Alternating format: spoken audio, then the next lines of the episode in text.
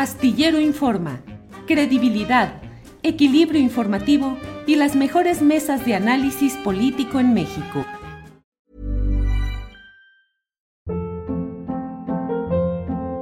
Hold up. What was that? Boring. No flavor. That was as bad as those leftovers you ate all week. Kiki Palmer here, and it's time to say hello to something fresh and guilt-free. Hello Fresh. Jazz up dinner with pecan-crusted chicken or garlic butter shrimp scampi. Now that's music to my mouth. Hello Fresh. Let's get this dinner party started. Discover all the delicious possibilities at hellofresh.com.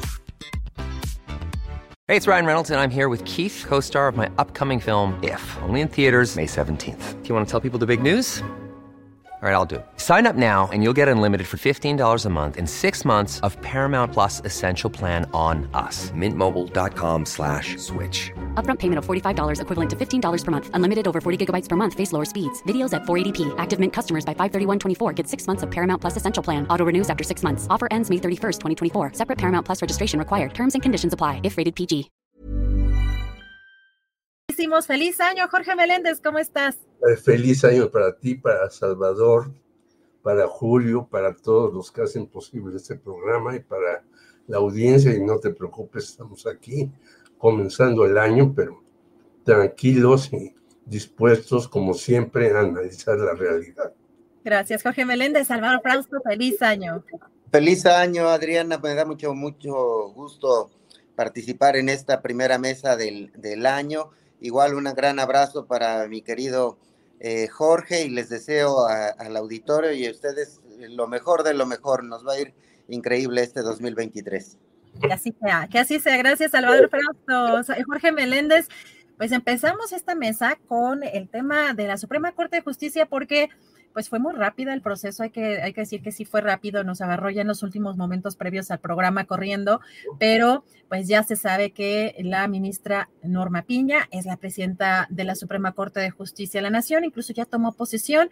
Hoy el presidente también López Obrador eh, en la conferencia mañanera hacía referencia pues a este tema y, e incluso decía que... Eh, pues no va a declararle la guerra al Poder Judicial y que será respetuoso de los resultados de esta elección. ¿Qué opinas de esto que está pasando, Jorge? Pues no tiene por qué declararle la guerra. Yo, yo hay que esperar. Leí ya y esta ministra pues tiene un currículum muy grande, muy interesante, desde maestra de escuela primaria hasta muchas tesis, muchas posiciones y demás y la votación, según los informativos, pues fue muy cerrada. En la tercera ronda ganó 6 a 5, por lo cual quiere decir que el que debe estar muy desencantado es el ministro Alfredo Gutiérrez Ortiz Mena, que había sido denunciado como un personaje cuando estuvo en en el SAT, en la Secretaría de Administración Tributaria, le había condonado a muchos personajes el pago de impuestos. Hay por ahí un personaje que se mete en todos los medios y que sigue debiendo impuestos que se llama Ricardo Salinas Pliego. Y creo que es importante no tener en la Suprema Corte a alguien que les eh, pues eche la mano a quienes han saqueado este país de una manera o de otra, a los empresarios, a los industriales, a las eh, eh, empresas extranjeras.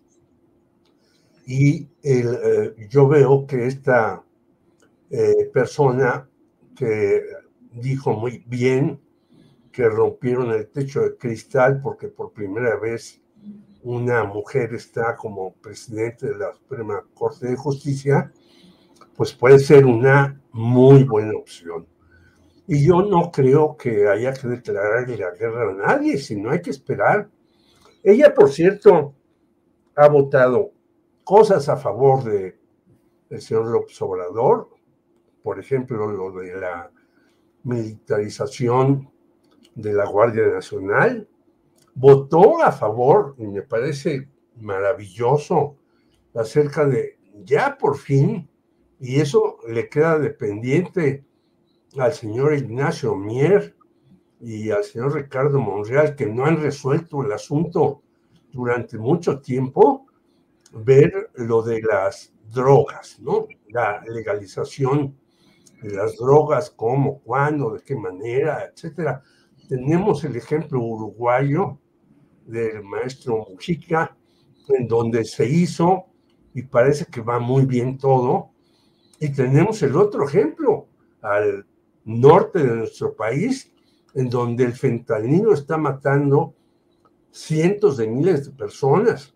Yo creo que estas cosas hay que ponerlas realmente en su papel. Entonces, creo que la ministra que ganó, eh, aunque haya sido por un solo voto, no tenía de otra, es alguien que hay que confiar en ella, como siempre, alguien que tiene poder, hay que vigilarlo, hay que criticarlo si hace bien o mal las cosas, que es el deber del periodismo en todo el mundo, no porque seamos jueces, ni porque nosotros seamos unas blancas palomas, que también, si nosotros hicimos algo que se diga, pero a mí me parece muy loable que esté una mujer que empiece también a eh, poner los asuntos de género en primer lugar, ¿no? Y que pueda hacer un trabajo como hasta donde yo he leído, ha sido un trabajo bastante bien hecho.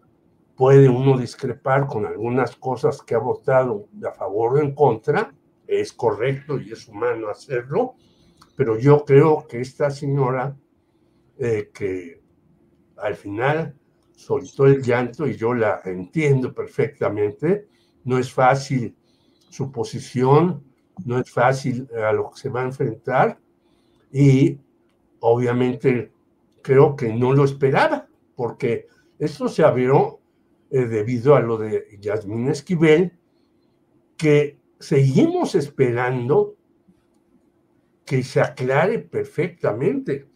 Hoy en la mañana, por ejemplo, el compañero Álvaro Delgado, amigo mío, que lo respeto mucho, fue a tratar de entrevistar al señor Edgar Ulises Báez, que tiene la misma tesis que la señora Yasmín Esquivel, y dijo que no le podía dar la entrevista porque tenía un mal en los ojos. Parece que lo entrevistaron en un portal, y ahí se dio la entrevista y dijo que tenía un mal cardíaco. Entonces, este señor Baez, pues ya no sé si tenga varias, varios males. Lo que sí me parece que la universidad tiene que poner en orden es a una señora que se llama Marta Rodríguez, que ya lo decíamos aquí, ¿cómo puede haber dirigido 534 tesis en 20 años en la UNAM?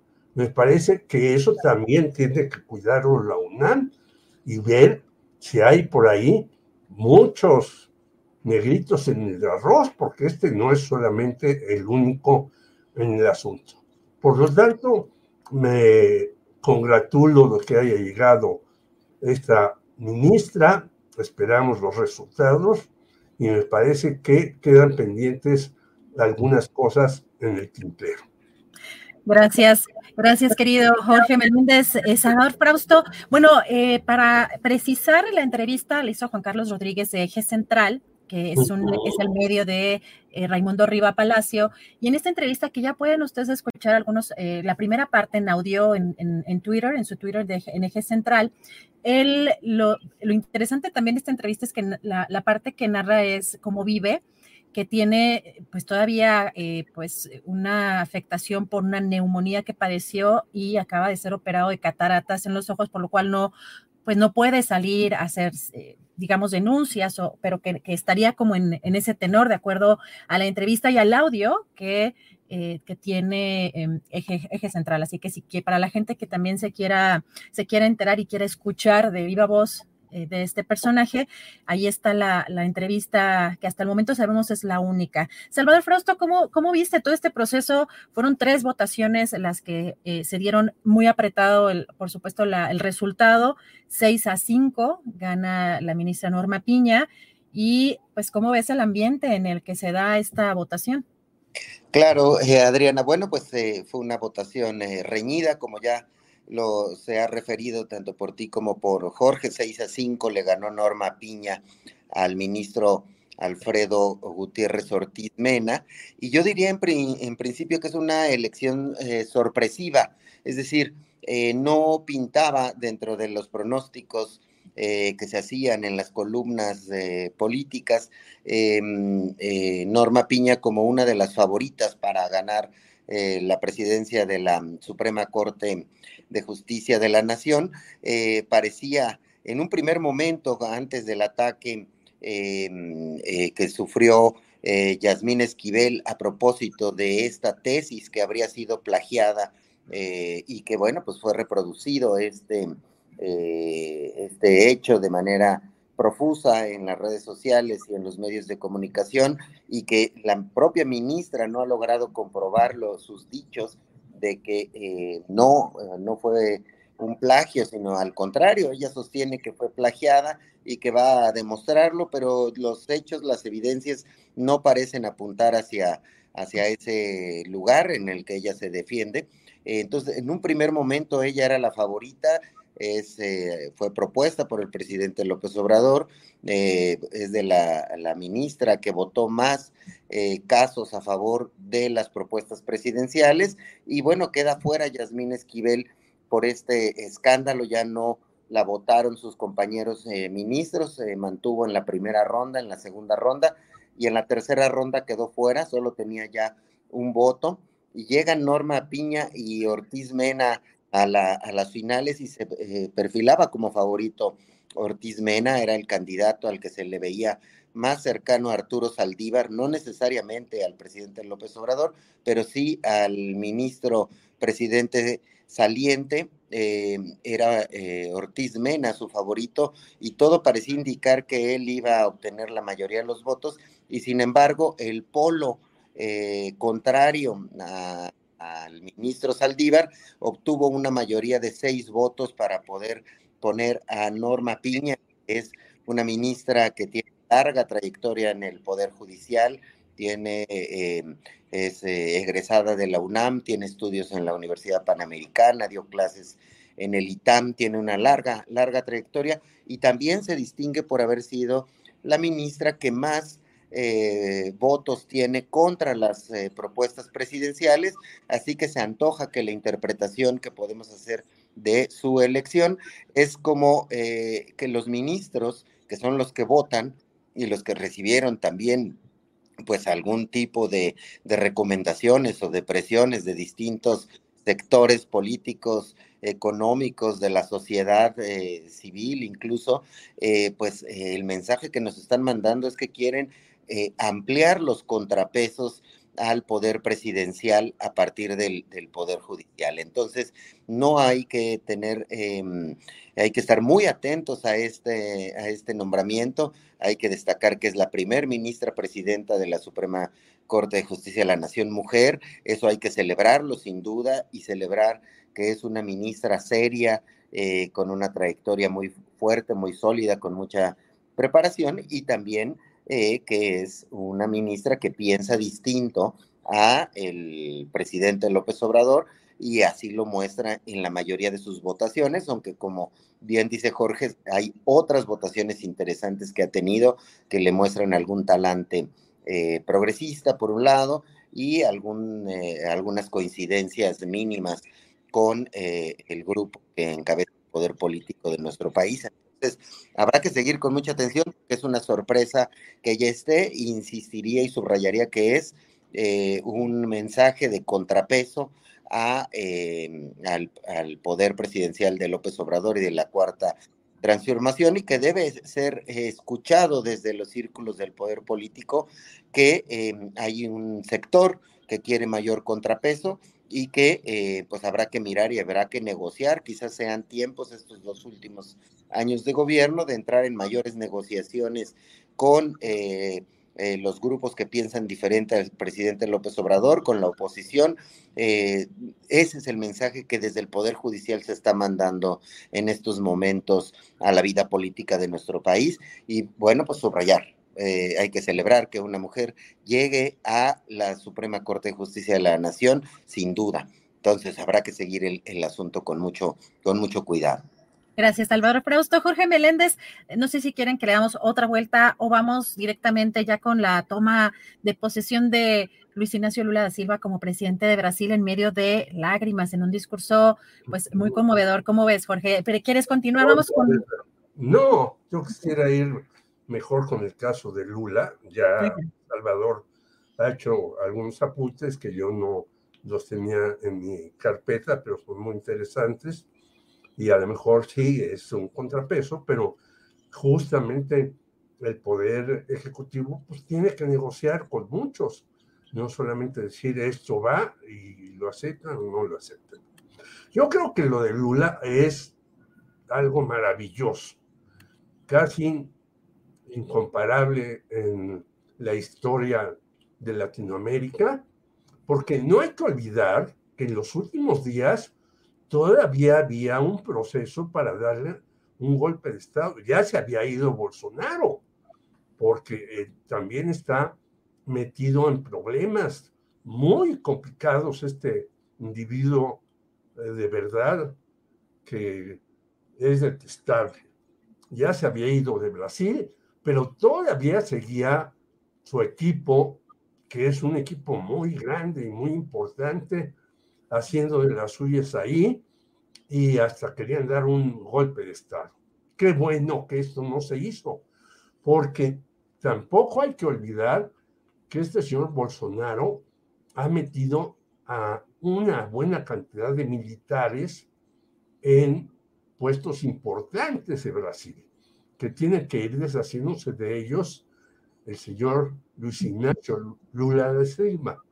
Por lo tanto, yo eh, creo que es importantísimo, no solamente para Brasil, en donde está uno de los pulmones más importantes del planeta, la Amazonía, para el cambio climático, no solamente es importante para muchos brasileños, que habían salido de la pobreza y volvieron a caer en el mismo hoyo por las medidas de este señor Jair Bolsonaro.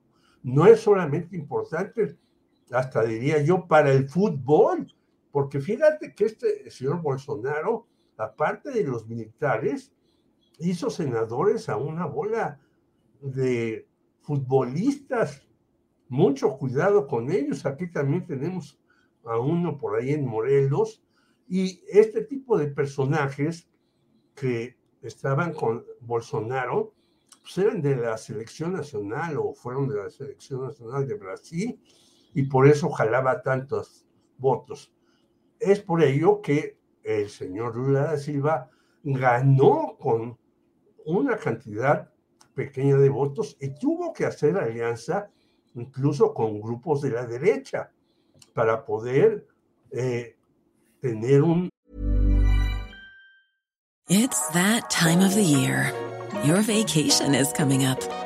You can already hear the beach waves, feel the warm breeze, relax, and think about work. You really, really want it all to work out while you're away. Monday.com gives you and the team that peace of mind. When all work is on one platform and everyone's in sync, things just flow wherever you are. Tap the banner to go to Monday.com. Hey, it's Ryan Reynolds, and I'm here with Keith, co star of my upcoming film, If, only in theaters, May 17th. Do you want to tell people the big news? All right, I'll do it. Sign up now and you'll get unlimited for $15 a month in six months of Paramount Plus Essential Plan on us. Mintmobile.com slash switch. Upfront payment of $45 equivalent to $15 per month. Unlimited over 40 gigabytes per month. Face lower speeds. Videos at 480p. Active Mint customers by 531.24 get six months of Paramount Plus Essential Plan. Auto renews after six months. Offer ends May 31st, 2024. Separate Paramount Plus registration required. Terms and conditions apply if rated PG.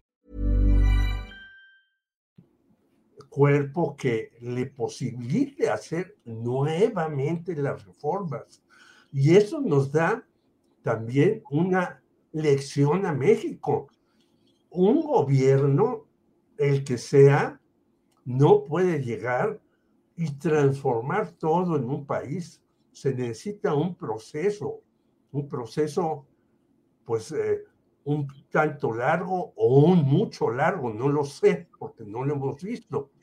Pero un gobierno no puede resolver todos los problemas, aunque diga que, bueno, está haciendo esto, aquello y lo demás, y lo sabemos, sino se necesita consolidar. Y por eso también tiene sentido, y yo le agradezco a Salvador que me dé estos datos, que voy a ahondar en ellos, porque este tipo de cosas, eh, hay que decirlo, eh, el público no lo sabe y a veces los periodistas tampoco tenemos todo el arsenal que quisiéramos para señalar cosas. Por lo tanto, yo felicito de verdad al pueblo de Brasil, a Lula. Creo que se puede hacer un buen eje latinoamericano con él, con Argentina y con Colombia, con Gustavo Petro. Y hay que tener mucho cuidado porque Estados Unidos yo creo que ya no está dispuesto a hacer las locuras que hacía antes. Ahora ya nadie habla de Estados Unidos, todo el mundo dice, es que Putin y que es un canalla y demás. Pues sí, pero Estados Unidos, nuestro vecino, ha sido un canalla permanente en contra de nosotros y a veces no lo dicen en, en los medios de muchas partes, incluido México. Yo creo que hay que apoyar a Lula, yo creo que hay que hacer un eje y yo creo que hay que dar eh, una serie de satisfacciones a los de abajo, que es lo que necesita y quiere hacer Lula, y que también lloró, y como, aunque sea hombre, es correcto que si uno se siente tocado por alguna cuestión, pueda soltar las lágrimas, no de cocodrilo, sino las lágrimas, porque puede tener oportunidad de hacer cambios de fondo en el Brasil, como los hizo Lula, sacó de la miseria a millones, pero luego volvieron a caer por eh, votar por este tipo de personajes que se presentan con una piel de oveja y resultan unos cocodrilos que se comen todos. Gracias, Jorge Meléndez.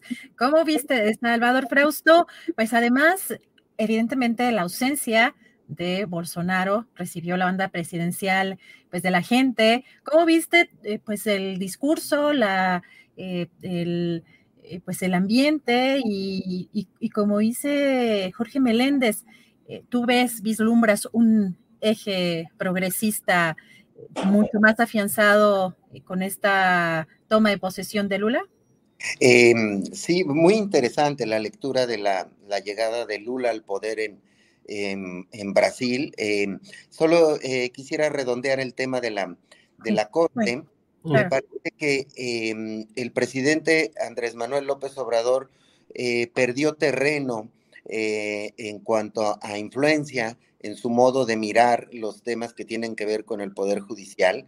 López Obrador pierde influencia, Arturo Saldívar eh, pierde influencia con el nombramiento de, Norma Piña porque no gana su candidato Ortiz Mena y eh, las posiciones opositoras cercanas a, empresarios y a la oposición política gana terreno con Norma Piña en la Suprema Corte de Justicia de, la Nación y me parece que se abren tiempos de negociación entre el poder político y el poder eh, judicial en ese terreno.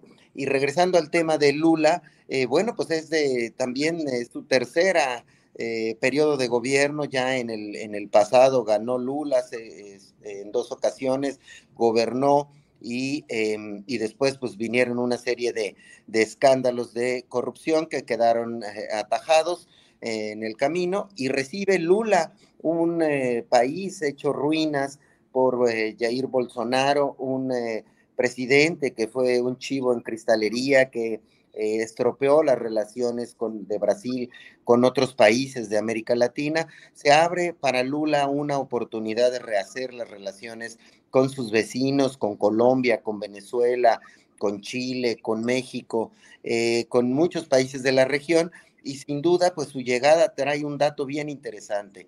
Eh, con Lula en el, en el poder ya son eh, los gobiernos emanados de las izquierdas de América Latina representan el 90% del territorio de América Latina. Es decir, se puede generar un eje de, gobiernos de izquierda muy interesante, en el cual pues serán protagonistas sin duda Lula, el presidente López Obrador como líderes de la región, a su vez con un papel importantísimo eh, los presidentes eh, de Colombia, los el presidente Boric de Chile, eh, teniendo liderazgos y oportunidad de juntarse para hacer un contrapeso a las posiciones de los Estados Unidos y tener una posición fuerte en la región y eh, eso pues sin duda es muy interesante. Jair Bolsonaro ya se señaló, ni siquiera fue a la toma de protesta, estaba en Estados Unidos, en Miami, eh, muy enojado, tiene un, eh, un, poder aún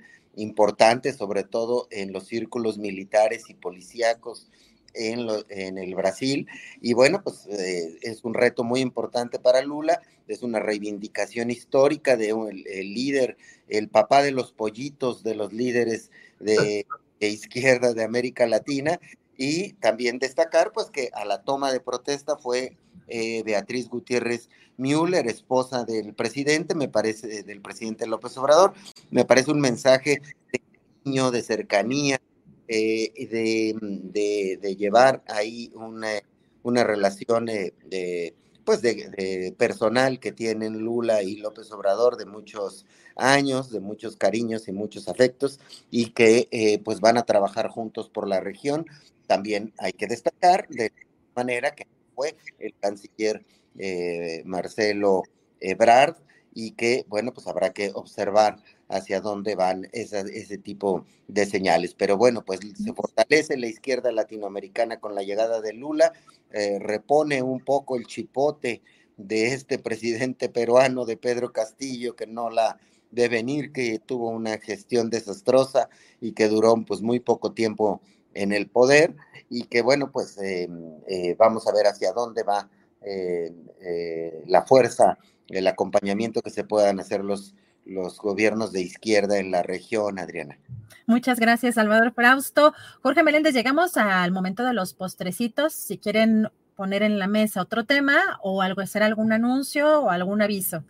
Sí, yo primero agradecerte el espacio que me diste para hablar de esta señora María Luisa Estrada, que yo les pediría a la gente que tenga oportunidad que lean sus YouTubes escribe no solamente con faltas de ortografía, sino su sintaxis es desastrosa y sus juicios de valor verdaderamente detestables, por un lado. Por otro lado, el día que tú me diste esa oportunidad, yo decía, eh, cité mal dije Jesús Esquivel. No, le ofrezco mis disculpas a Jesús Esquivel, que está en Estados Unidos, que es corresponsal de proceso, en realidad me refería yo a Jesús Lemos, con el que yo te dije que tuve cierto incidente, no con él, sino con una persona del género femenino que iba con él en Puebla hace tiempo. Y eh, pues parece que hay ahí entre los círculos altos alguna cuestión por algunos comentarios, tú mismo la decías, nosotros venimos aquí a comentar, no a satanizar ni a este, ni a aquel, ni al demás. Por eso yo señalaba hace un momento que lo que está diciendo mi compañero muy querido, igual que tú y Julio, Salvador Frausto, lo voy a analizar con más detalle. No tenemos nadie la verdad en la mano, pero tampoco se puede calumniar a la gente como lo hace esta señora María Luz Estrada, que se echó un rollo en contra del señor Enrique Alfaro de Jalisco porque es de allá, yo no sé por qué, pero no me interesa eso. Yo al señor Renínco Alfaro lo tengo en muy mal concepto político y lo único que veo es que está peleando ahí con la UDG, que son dos mafias, es decir, es un pleito ahí entre mafias. No importa que la UDG haga eh, la famosa Feria Internacional del Libro, que es maravillosa y donde van muy diversos personajes, todo, y todo eso, pero el señor Tonatiu Bravo tiene treinta y tantos años ahí, y es como sucede en muchas cosas en el país. Cuando alguien se eterniza en el poder, pues termina por desgastarse.